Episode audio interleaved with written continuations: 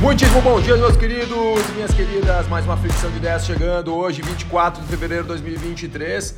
Finalizando a semana de carnaval, sexta-feira, Ibovespa ontem subiu 0,41%, uma neutralidade, né? um discurso que fez com que a bolsa eh, subisse ou descesse de uma forma muito agressiva. Vamos falar sobre alguns movimentos aí do, do futuro que vão acontecer, que podem talvez influenciar na, hoje, inclusive, e na semana que vem, na nossa nosso índice da Ibovespa. Dólar, por sua vez, ontem fechou a R$ 5,14, uma queda de 0,64%. Lá fora tivemos SP500 subindo 0,53, Dow Jones subindo 0,33, Nasdaq subindo 0,72, Stock 50 subindo 0,36. Nós temos Bitcoin hoje às 5 horas e 45 minutos da manhã, estava sendo cotado a 23.900 dólares uma queda de hoje de 0,21%. Lembrando que ontem nós estávamos acima de 24 mil dólares, não sustentou, baixou dos 24 mil dólares. A galera está um pouco receosa, a questão de juros dos Estados Unidos, questão da demanda também de alguns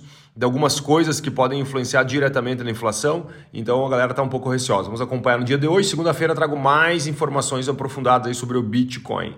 Petróleo, por sua vez, às 5 horas e 49 minutos da manhã estava sendo cotado a 83 dólares e 11 centos o barril, subindo 1,02 hoje. Ontem nós tivemos uma subida um pouco mais agressiva de 2%, oriundo ali também eh, da própria Rússia, que diz que vai diminuir 25% a exploração de petróleo e destino ao Ocidente. Então isso aí acabou fazendo com que a galera ficasse um pouco receosa, com medo, e o petróleo ontem subiu 2% e hoje já está subindo 1,09% nessa madruga.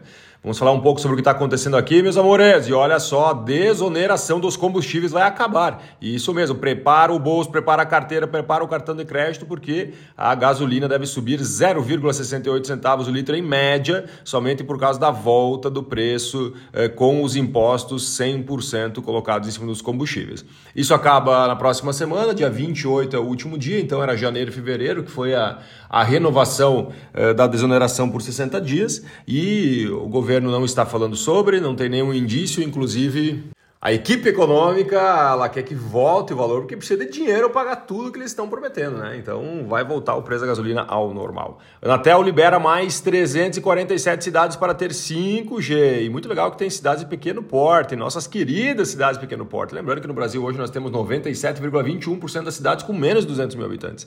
Nós teremos então 177 cidades com menos de 30 mil habitantes que receberão 5G, 111 municípios entre 30 e 100 mil habitantes, 37 cidades entre 100 e 200 mil habitantes e 22 cidades acima de 200 mil habitantes que vão receber 5G nos próximos capítulos. Lembrando que todo esse fuzuê aqui até 2025 tem que acabar, né? Ou seja, todo o Brasil aí tem que ter 5G, é um projeto complexo, não é tão simples, mas acredito eu que haverá grandes avanços tecnológicos a partir do momento que nós tivermos 5G mapeado em todo o nosso território nacional. Consumo dos lares brasileiros registra alta de 1,07% em janeiro, comparado ano a ano, se nós olhar lá para janeiro do ano passado. Se olhar agora para dezembro, tivemos uma queda de quase 15%, mas também, né, dezembro a galera derrete, né, comprando ceia de Natal, né, espumante para final de ano, né, então é normal que em janeiro o consumo diminua comparado a dezembro. Mas se nós olharmos para janeiro do ano passado, nós tivemos uma, uma alta de 1,07%. Juros do consignado. Olha só, o ministro da Previdência Social, o Carlos Lupe, afirmou nessa quinta-feira que o governo irá buscar uma, uma redução das taxas de juros cobrados nos empréstimos consignados. Inclusive, ele se atreveu a dizer que é um roubo né, o que está acontecendo com o empréstimo consignado, tirando um dinheiro, uh, um, inclusive eu acredito que sim, né? O percentual hoje é muito alto né? E comparado com as pessoas muitas vezes que recebem um valor uh, pífio, né? E muito desse valor vai para os juros. Né? Então está muito alto realmente, puxado obviamente pela Selic. Mas existem possibilidades também de balizar esses preços de uma forma diferente, né? Talvez pode ser um subsídio, pode. Então, inclusive, ele vai fazer uma reunião semana que vem né, com o INSS, entendendo né, o que, que eles podem eh, prever para melhorar a questão da taxa de juros e diminuir o custo para aquisição de dinheiro dessa galerinha. Arrecadação federal de impostos atinge 251 bilhões de reais agora no mês de janeiro, recorde desde 1995 e olha só, né? É 1,14% a mais do que o ano passado, isso já descontado a inflação, né, o IPCA desse período. Segundo o Ministério da Fazenda, esse foi o melhor desempenho, então, arrecadatório de janeiro, desde 1995, quando começou o BRIC aí de organizar uh, esse histórico, né? Logo depois do Plano Real. Fluxo cambial positivo. O Brasil registrou o fluxo cambial positivo de 9,5 bilhões de dólares em 2023, até agora, né? Até dia 17 de fevereiro. Isso quem informou foi o Banco Central. O que é um fluxo cambial positivo? Ou seja, a gente mandou dinheiro para fora e recebeu, importação e exportação, por exemplo. Então, nós recebemos quase 10 bilhões a mais do que a gente mandou para fora. Isso é muito importante para o Brasil. Ontem, como nós falamos ali da vaca louca, o que acontece, né? Como a vaca louca chega, as exportações uh, da China, por exemplo, do, da carne bovina cessaram. Olhando de forma otimista, aqui 15 dias nós estamos voltando, 15, 20 dias estamos voltando a exportar. Mas só para ter uma ideia, ali em julho, agosto de 2022, a China correspondia a 72% da compra de carne bovina no Brasil, só para você ter uma noção.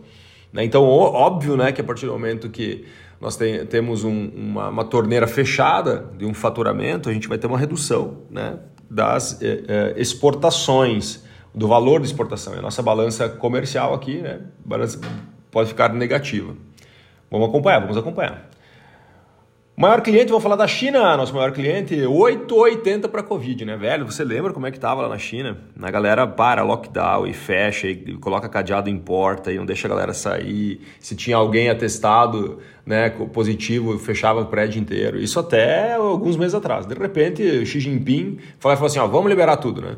E o que aconteceu, né? Liberou tudo e agora eles falaram que não, agora tá basicamente acabou a Covid por aqui, né? Para ver como é que uh, você manobrar a notícia, uh, você consegue mostrar para o mundo faces diferentes do que realmente é a realidade. Com certeza não deve estar tá não foi tão fácil assim, né?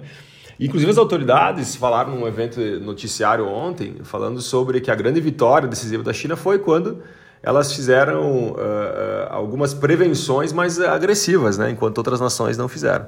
Né? Então, para ter uma ideia, né, foi uma ideia do Xi Jinping, que muitos criticam essa ideia, porque talvez não foi tão assertiva, mas eles se vangloriam que está tudo certo. E se você tentar acusar o líder supremo e falar para ele que ele errou, possivelmente vai acontecer a mesma coisa que aconteceu lá com o cara do, do Alibaba, lembra? Que ele sumiu por uns meses, voltou mais magrinho. Reunião entre Ucrânia e China é desejável, diz presidente Zelensky. Isso mesmo. Lembrando que a China é uma grande parceira da Rússia, com aquele, aquela parceria, entre aspas, sem limites. Mas o Zelensky diz que quer se encontrar com a China, né? quer trocar uma ideia, quer falar para eles justamente a dor que eles sentem, né? um interesse muito grande da Ucrânia, segundo eles. E o principal diplomata da China disse a Pequim que definirá sua posição sobre a resolução do conflito na Ucrânia né, por meios políticos, em um documento que fará referência aos princípios da Carta de Fundação das Nações Unidas e levará em conta a questão da integridade territorial, soberania e segurança. Agora basta entender o que a China entende, porque a China muitas vezes ela não entende a Ucrânia como sendo um país, ela entende a Ucrânia como sendo uma, um território da Rússia, né? E talvez ela defenda isso, né? Falou, não, cara, possessão da Rússia e é isso que eu defendo na integridade. E hoje, né, dia 24 de fevereiro de 2022, a Rússia invadia a Ucrânia. Né? Um ano hoje da invasão da Ucrânia. Hoje deve acontecer muita coisa uh, agressiva hoje, né? É, tipo, bastante discurso. Deve algumas pessoas, por exemplo, a própria China disse que hoje vai fazer um pronunciamento. Né? A Rússia, cara, meu medo é um ataque um pouco mais agressivo no dia de hoje, né? Mas uh, vamos acompanhar durante o dia. Netflix reduz o preço de alguns em alguns países para impulsionar assinaturas. Hoje a Netflix está em 190 países, cara, que loucura, né? E ele está reduzindo alguns preços, principalmente no Oriente Médio, né, mercados também da África e uma parte da América Latina, não falam do Brasil, e também da Ásia, vão reduzir preços para aumentar a capilaridade né, das assinaturas. Caso Americanas e a política de bônus. Eu já tinha falado sobre isso, né? Que um dos grandes fatos que possivelmente acarretaram no problema da Americanas é o pagamento de bônus né, a maneira como a, o grupo ali, o 3G Capital, né, dos, dos, uh, dos Três Mosqueteiros, eles pagam os bônus aos, aos diretores, né? aos C-levels e tal. Então há uma possibilidade que os bônus corromperam a galera para fazer fraude. Né? Então agora nós temos que acompanhar esse movimento, porque possivelmente vão se criar regras também a partir disso para que não aconteça mais. Tanto que esse é o maior escândalo capitalista do Brasil desde que desde que. Alibaba cortou 19 mil empregos em 2022 sob efeito da Covid, só que ao mesmo tempo ela ficou 68% mais lucrativa. Então, o que, que a, eu estava olhando agora uma matéria falando sobre esses indicadores, o grande objetivo deles é conseguir né, colocar tudo uh, uh, na balança, né? Para conseguir transformar uma operação saudável e ao mesmo tempo conseguir operacionalizar tudo que precisa ser operacionalizado. Eu observo hoje várias empresas falando sobre eficiência operacional, né?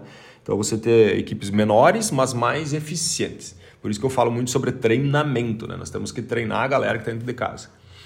E para finalizar, CNN indo para a TV aberta. Isso mesmo, segundo TV Pop, o canal já está ajustando a questão necessária para viabilizar a parceria e possivelmente agora, já hoje, né? Sexta-feira, vai ocorrer os primeiros testes e quem sabe já a gente vai é, ver a CNN na TV aberta, concorrendo direto com Globo, Record e assim por diante.